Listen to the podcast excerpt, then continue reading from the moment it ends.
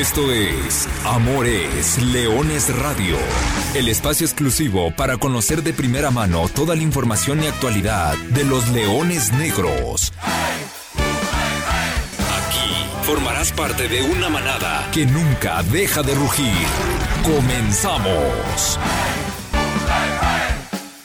Hola, ¿qué tal? Hola, ¿qué tal? Eh, muy buenas tardes, sean todos ustedes eh, bienvenidos a una nueva emisión de Amor es Leones Radio, el programa destinado para platicar todo lo que sucede alrededor del equipo de la Universidad de Guadalajara, de los Leones Negros, del equipo que nació grande, que atraviesa por un momento complejo. Hay que decirlo como tal, el eh, momento es complejo, aunque ya con la sangre fría, la cabeza fría, el análisis tiene que ser de la misma manera, frío. Y es lo que intentaremos hacer durante este programa para que nos acompañe y quédese con nosotros. Vamos a platicar lo que sucedió en el Domingo de Leones, un histórico Domingo de Leones, para bien y para mal. Para muy mal, diría yo. Vamos a platicar, por supuesto, de lo que se viene y lo que depara al equipo de la Universidad de Guadalajara, que ya está en Oaxaca a minutos de comer y a horas de salir hacia el Estadio Instituto Tecnológico de Oaxaca, donde este, este miércoles 15 de marzo estará visitando a las 5 de la tarde a los Alebrijes de Oaxaca. Ahí está el partido con el que abre la jornada número 11 del Clausura 2023 de la Liga de Expansión. Un torneo que para el equipo universitario, pues bueno, se ha complicado porque estás a tres puntos de distancia del doceavo lugar, es decir, ya una victoria no es suficiente para llegar a zona de clasificación. Todavía quedan siete partidos, pero hay mucho que analizar y hay que cambiar la inercia y el momentum. Sobre todo me parece que la sensación que existe alrededor del equipo. Ya lo platicaremos, ya lo analizaremos. Primero que nada, hay que saludar.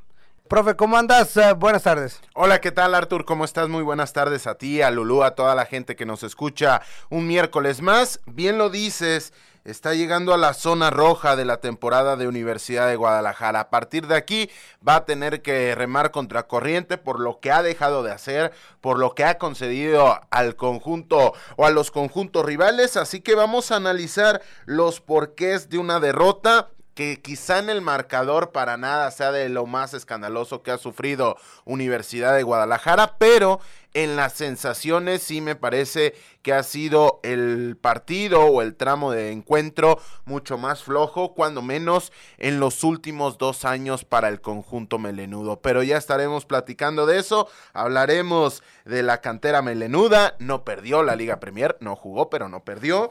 Y también el caso de la Liga TDP que sigue cosechando buenos resultados. Ahí está, entonces hay que entrar, hay que entrarle al tema y hay que agarrar el, toro por los cuernos y es lo que tenemos que hacer con, con este tema. Alertas encendidas, ojos bien abiertos. Me parece que ese es el momento para Leones Negros.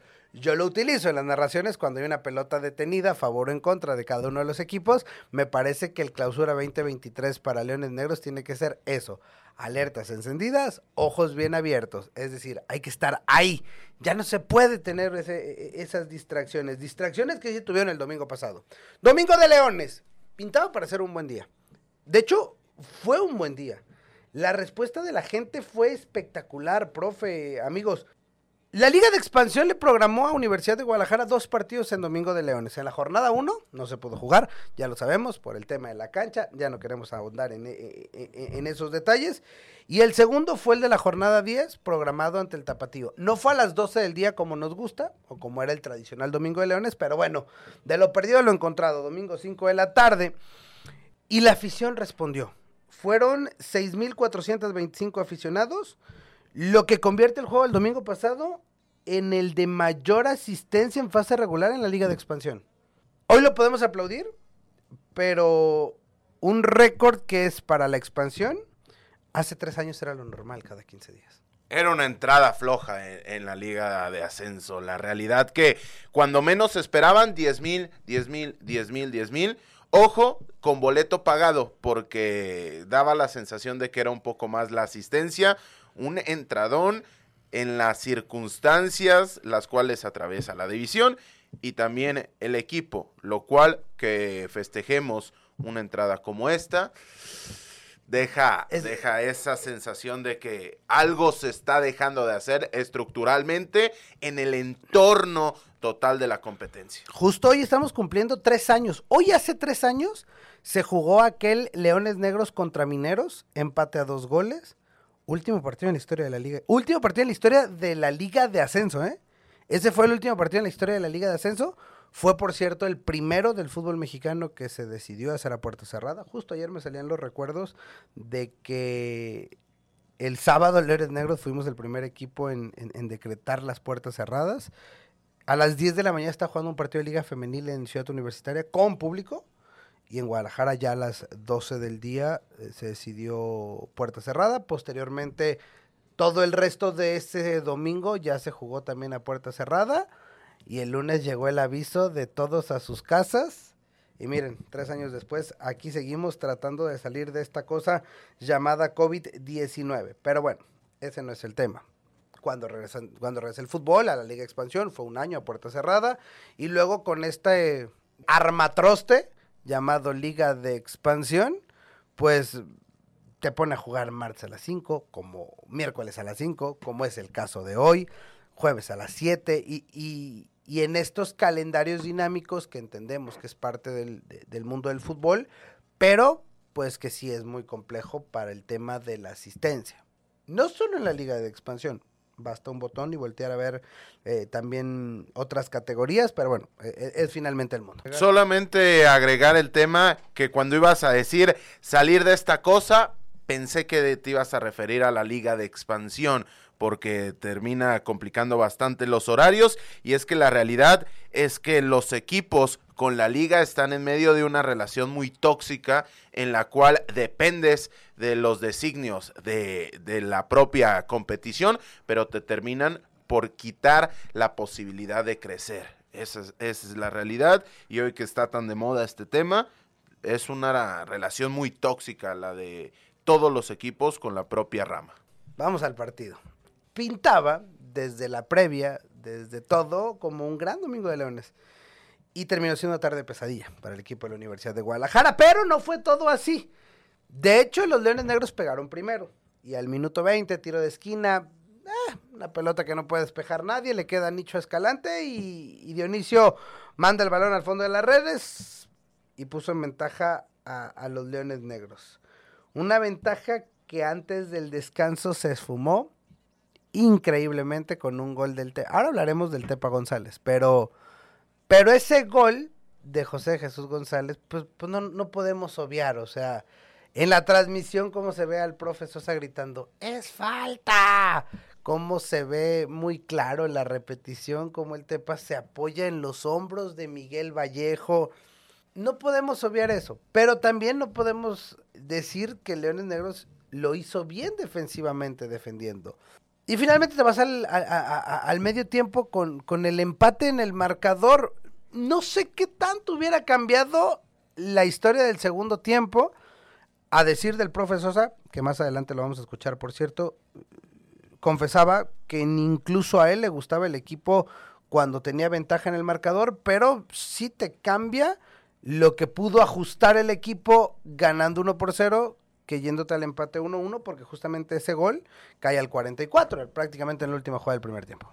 Y la obligación que le hubiera supuesto al conjunto de Gerardo Espinosa de proponer cuestiones diferentes y prescindir de jugadores que seguramente fueron influyentes de cara a la segunda mitad. Sí, completamente de acuerdo con el tema de la anotación. Mal todos, Mal todos en esa parte. Mal el Tepa por hacer trampa, pero eh, tiene que aprovechar los recursos que le permite el cuerpo arbitral. Mal el árbitro por la cuestión de no marcarlo, porque a mí me parece que cuando menos con el asistente número uno, sí es falta de capacidad sí es completamente falta de capacidad, porque el rostro que se le notaba al medio tiempo cuando llegaban a reclamarle no, no denotaba una prepotencia de decir te quiero, te quiero perjudicar, sino, ¿sabes qué? No tengo ni la más remota idea de qué diablos me estás hablando y me estás abrumando. A partir de ahí, mal el cuerpo arbitral, mal Leones Negros, porque es, es increíble, es poco comprensible que Miguel Vallejo termine marcando a un futbolista como el Tepa González. Estamos hablando de que seguramente debe haber no menos de 20 centímetros de diferencia. Entonces ahí existe un error de conceptos bastante marcados.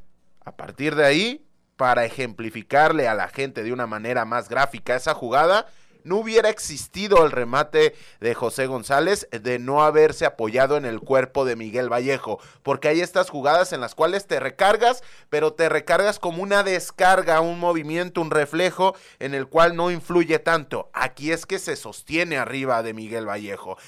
Logra rematar ese balón gracias a que está como cuando quieres brincar una barda arriba de Miguel Vallejo y de no estar ahí la humanidad del futbolista del sur de Jalisco, el Tepa González hubiera terminado sin uno o sin dos dientes, porque realmente había puesto todas sus fichas corporalmente hablando y motoramente hablando en la humanidad del futbolista de Leones Negros.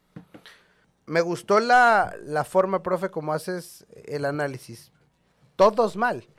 Mal el delantero porque saca ventaja, hace trampa, es una falta. Mal el árbitro porque, porque no lo ve. O sea, y, y justo es lo que dijo el, el, profesor Luis Alfonso Sosa en, en, la conferencia de prensa, que, que cuando se iban a acercar a él y esa cara que, que bien explicas, el árbitro decía, no la vi, no la vi, o sea, reconoce su error. Uno se equivoca cualquiera. No hay que pensar que el árbitro está en, el área, en un tiro de esquina para ver, ¿no? Pues obviamente, pues, ¿qué, tendría que ver el árbitro en el área, ¿no? Pero bueno, y finalmente pues, se equivoca Leones Negros en, en la parte defensiva. Después, algo pasa en el complemento que, que, que se equivoca Leones Negros porque desaparece, desaparece del partido y, y Tapatío lo aprovecha tapatío en un contragolpe, que esa es una jugada que me parece a mí, híjole, es un tiro de esquina a favor. Es un tiro de esquina a favor, la pelota pasa hasta la otra banda, la pelota se va a ir de banda y porque un jugador va, la persigue, la salva, arranca un contragolpe que termina en gol en contra. Y ese tipo de jugadas creo que debe ser lo que más coraje da. Porque lo que pudo ser una jugada que si algún jugador de Leones Negros corretea la pelota, va, manda el recentro, puede terminar un remate, una jugada, o terminas la jugada y ya, listo, ya está, es un saque de manos para el, para el rival.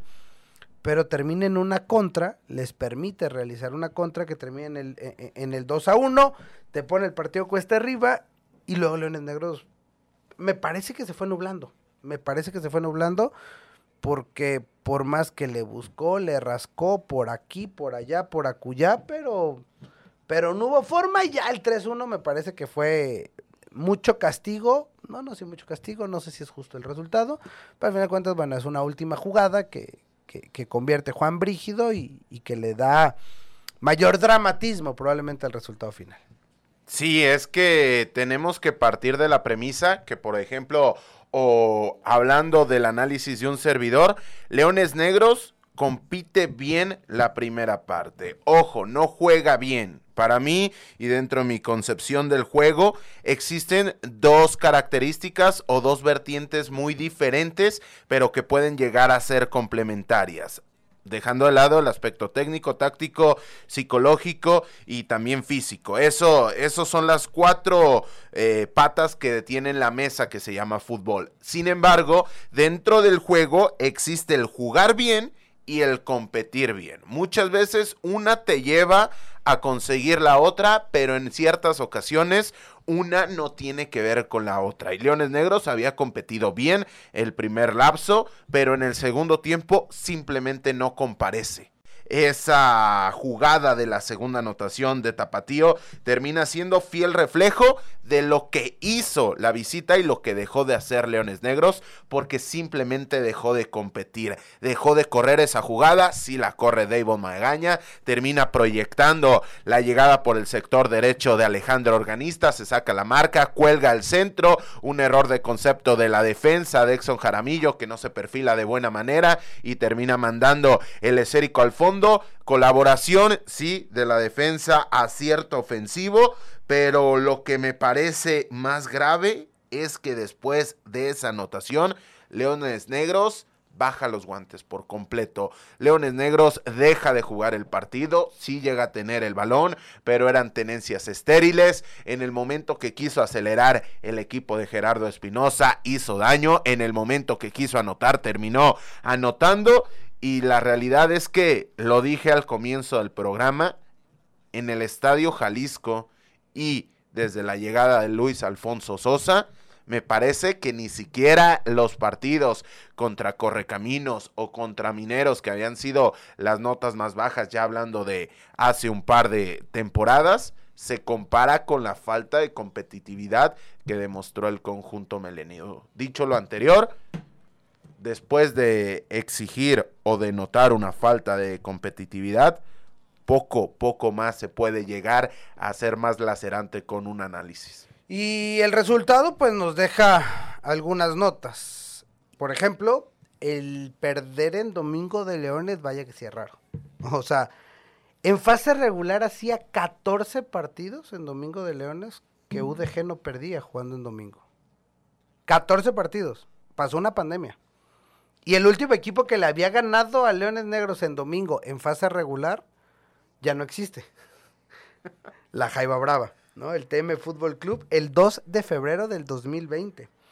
Desde entonces fueron 15 partidos en total, 6 victorias, 7 empates, 2 derrotas, la de liguilla y la de tapatío. Y esto, bueno, tiene una razón de ser, profe, este torneo y, es un punto que hay que tocar y sobre todo me gustaría desmenuzar porque son demasiados goles en contra. 19 anotaciones ya el clausura 2023 es el segundo con más, el segundo con más tantos encajados y le quedan siete partidos por juego. Le quedan siete partidos, ¿eh? Y ya es el segundo más, eh, con más goles en contra en la liga de expansión. De hecho, me tuve que echar un clavado en las estadísticas y para encontrar un peor registro de goles en contra a estas alturas del campeonato, es decir, a la jornada 10 o después de 10 partidos disputados, hay que retroceder al Bicentenario 2010. Cuando después de 10, o sea, en el Bicentenario 2010, después de 10 jornadas, en la Liga de Ascenso, eran todavía los Benjamines, Leones Negros, es decir, era su segundo torneo, era su primera temporada después de la aparición. Esos Leones Negros recibieron 20 goles en 10 partidos. Hace 13 años de eso. Mucho ha pasado. Y en casa, las cosas tampoco son muy diferentes. ¿no? En casa ha recibido 10 goles en contra en 5 partidos. Un número que solamente fue peor en el Apertura 2018, cuando recibieron 11 en los primeros 5 partidos. O sea, hace rato que no pasaba algo como lo que estamos viendo, sobre todo en cuestiones defensivas. En general en Leones Negros, ya no digamos con Luis Alfonso Sosa al mando del equipo. Y es que ese dato es lapidario. Estamos hablando del Bicentenario 2010. Es, queda muy atrás en los almanaques. Andabas en la primaria todavía. Más o menos andábamos haciendo nuestros pininos en este mundo. Realmente queda muy, muy lejos esa, esa época. Era otra institución, Leones Negros. ¿Eh? Eran otras aspiraciones, era otro proyecto, era otra también la división. Y qué decir de los rivales, seguramente el 50% de esos equipos ya ni siquiera existe. Y es que si volteamos a ver lo que pasó el semestre anterior en el cual semana sí y semana también llegábamos a este programa los miércoles a las 12 del día y hablábamos de los clean sheets de Leones Negros, de las vallas imbatidas y lo presumíamos con Paul Belón, con el caso de Juan de Alba, Dionisio Escalante, Salim Hernández, Jairo González, pero con el complemento de, de Said Jaramillo Leones Negros tenía 50% de vallas imbatidas en su actividad en el Apertura 2022. ¿Qué fue lo que cambió? Que ese 50% a la fecha del día de hoy se ha convertido en solamente el 10% y fue contra un Benjamín que viene de la Liga Premier, como lo es Alacranes de Durango. No hay que quitarle mérito, sin embargo, todo en este mundo se conecta y cuando Leones Negros era el Benjamín, tenía estos registros y el único equipo con el cual ha podido cerrar su portería atrás ha sido precisamente un Benjamín. Hey, prácticamente recibes goles en todos. Ya hablaremos que también haces goles en todos, pero bueno, ese, ese es tema. ¿Cuántos equipos dices que ya no existen de, de, de esos? Seguramente el 50%. Ok, cuéntale. Irapuato, Ya no existe. Cholos de Tijuana, Está arriba. Veracruz, No existe. Guerreros de Hermosillo, No existe. Alacranes de Durango, Este es con pincitas, pero existe. Lobos Buap, Ya no existe. Pumas Morelos, No existe. León, Está arriba. La Piedad No existe. y Correcaminos de la Guat. 9. De 10. Entonces, pues bueno, sí, vaya que ha cambiado la división, vaya que han cambiado los rivales y vaya que ha cambiado para bien el proyecto de fútbol en los Leones Negros de la Universidad de Guadalajara. Falta un dato, la ley del ex. José de Jesús González marcó dos veces, como quiera guste y mandes, ¿no? Con falta, sin falta, marcó dos veces. Y pues le dio la victoria al, al tapatío.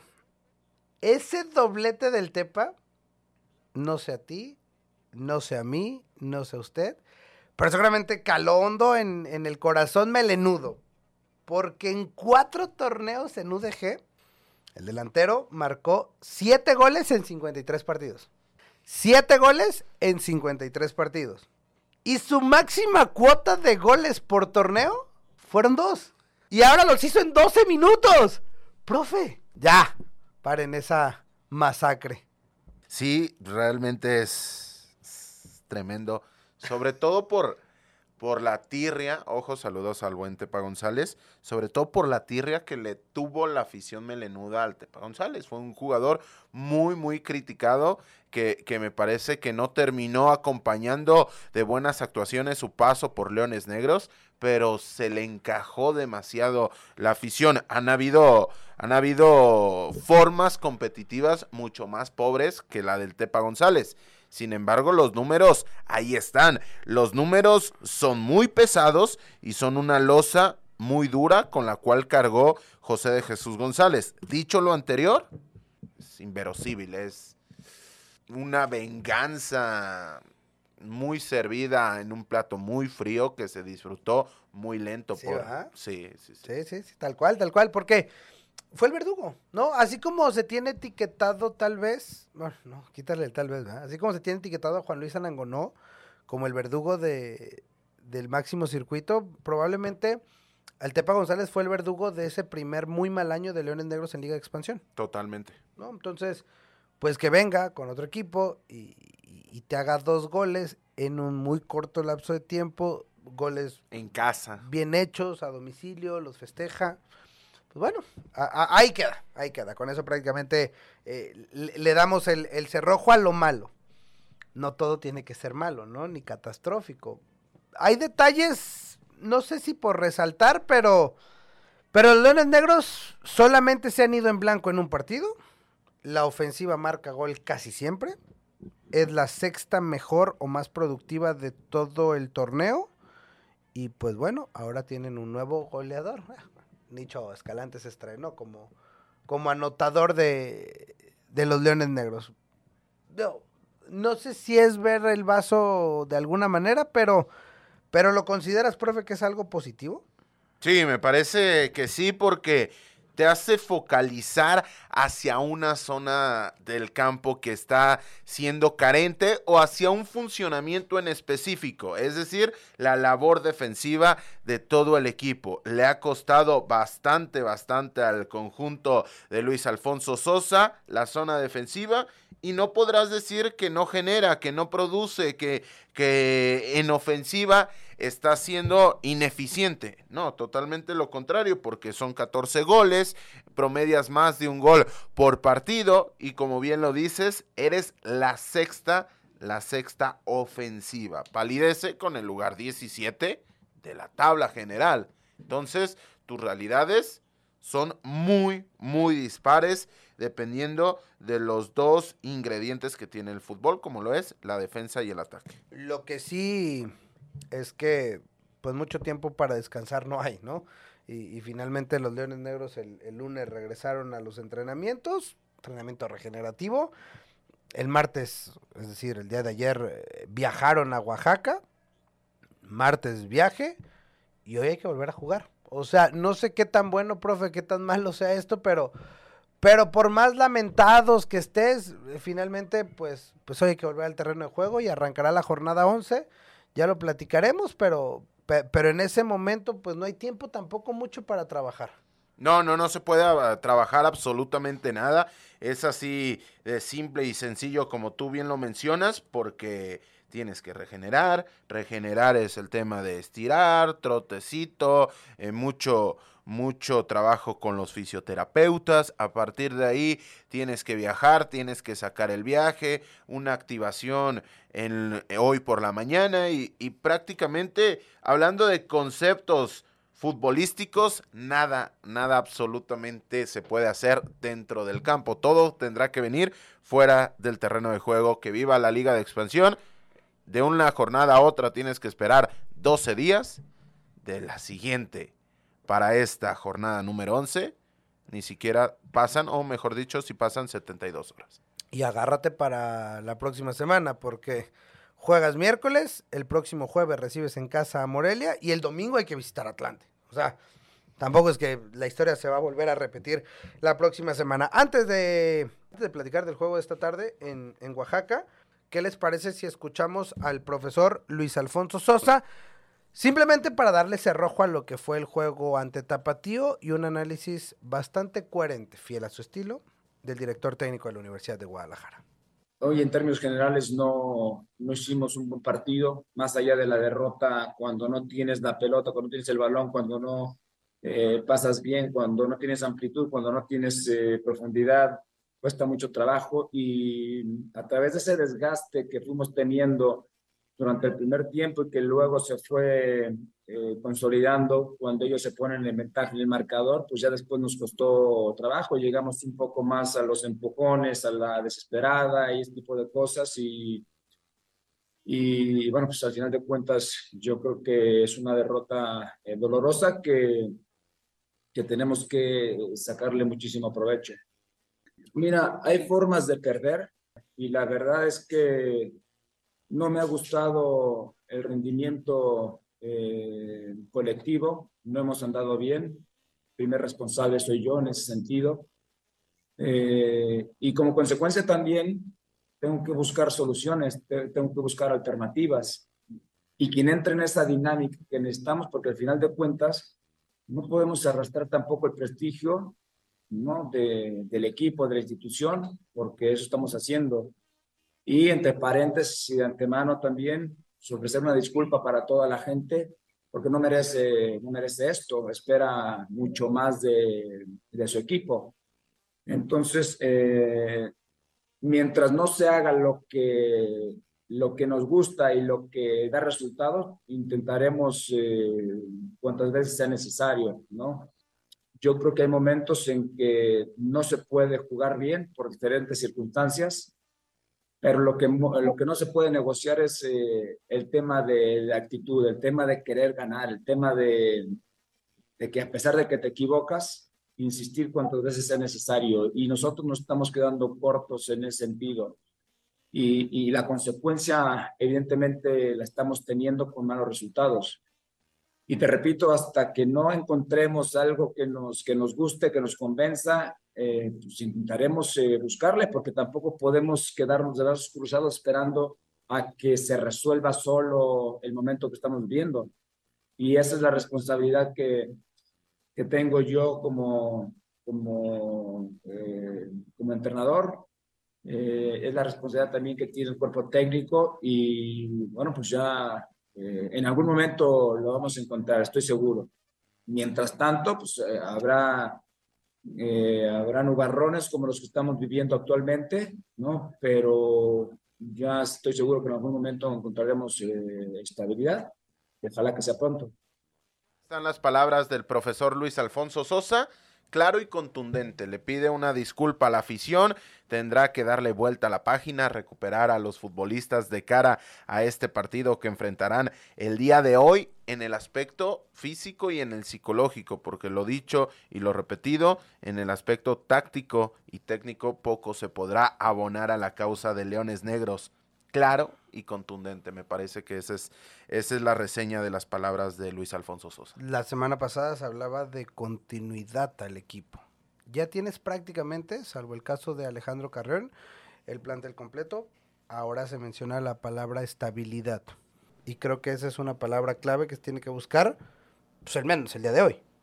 Sí, totalmente, porque las condiciones no están dadas para explorar un sistema nuevo, una nueva gama de, de, futbolistas de nombres diferenciales, porque tampoco es que los tienes, así que habrá que afianzar lo que has venido haciendo bien, potenciarlo y que a raíz de potenciar tus capacidades máximas termine cubriendo tus falencias mucho más marcadas. Los Leones Negros están a tres puntos de la zona de reclasificación, pero esto antes de que empiece la jornada 11, es decir, el que está en lugar 12 pudiera sumar puntos, los que están arriba de Leones Negros podrían sumar puntos. Entonces, ahí la importancia del partido de Oaxaca de este miércoles, primero porque enfrentas a un rival directo, es decir, Alebrijes llega exactamente en las mismas condiciones que los de la UDG.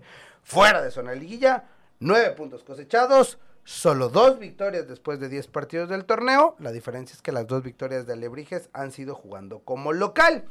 Y ese es justamente el reto de Leones Negros porque se van a meter al hito, un estadio en el que no han ganado desde el clausura 2018 y otra mala en cinco partidos. Bueno, no se olviden, los, olviden la cantidad de partidos. Alebrijes de Oaxaca es el único equipo de toda la liga de expansión, presentes y pasados, al cual Leones Negros no le ha ganado.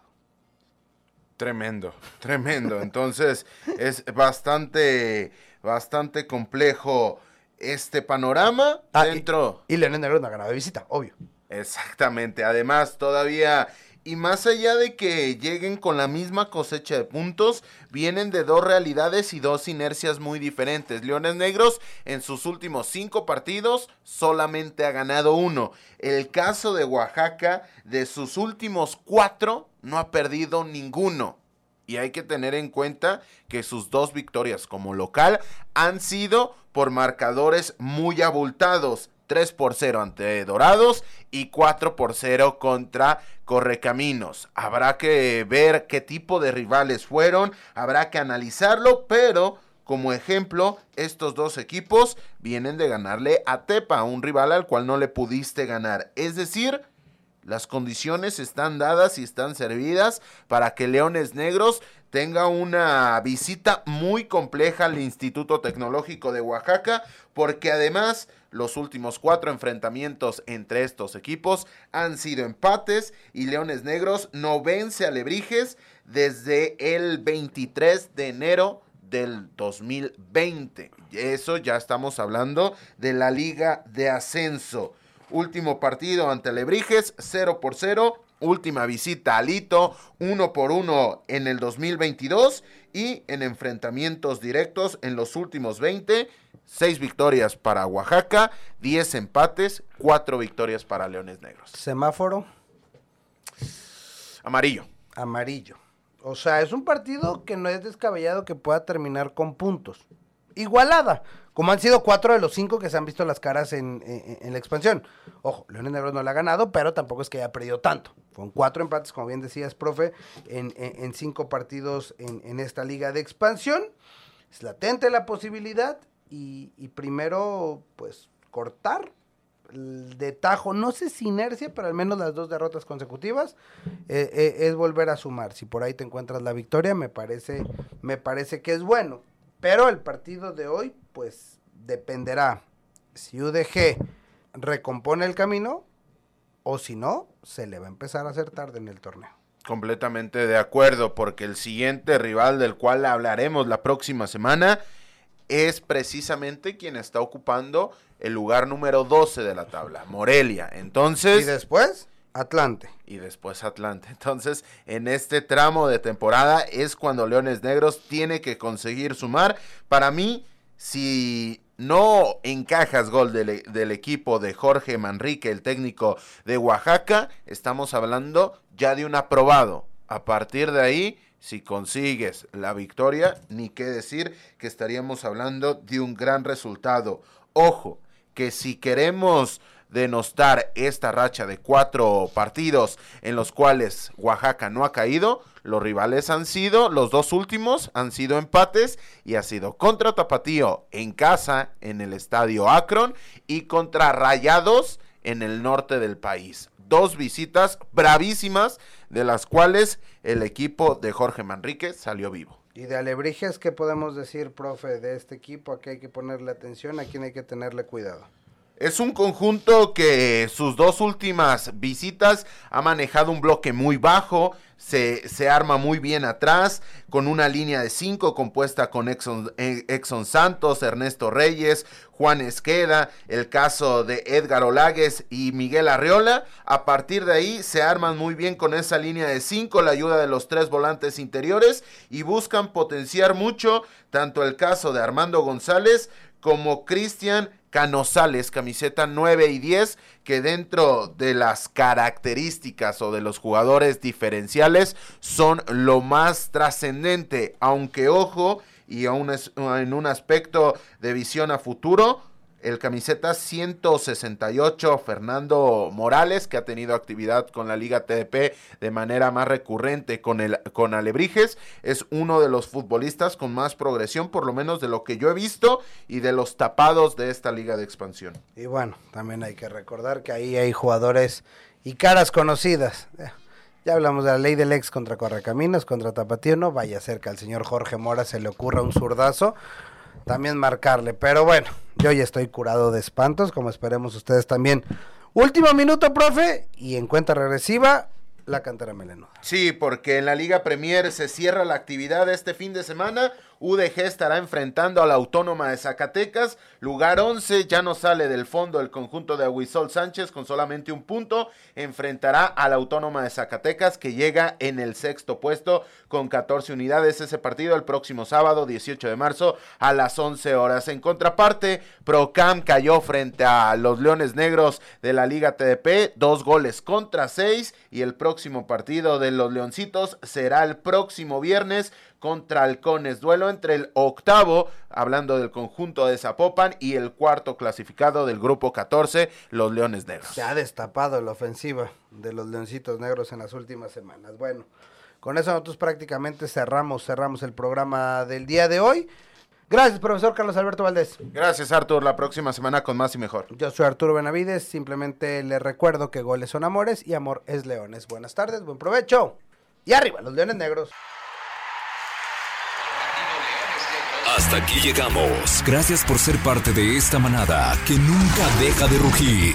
Los esperamos el próximo miércoles en Amores Leones Radio.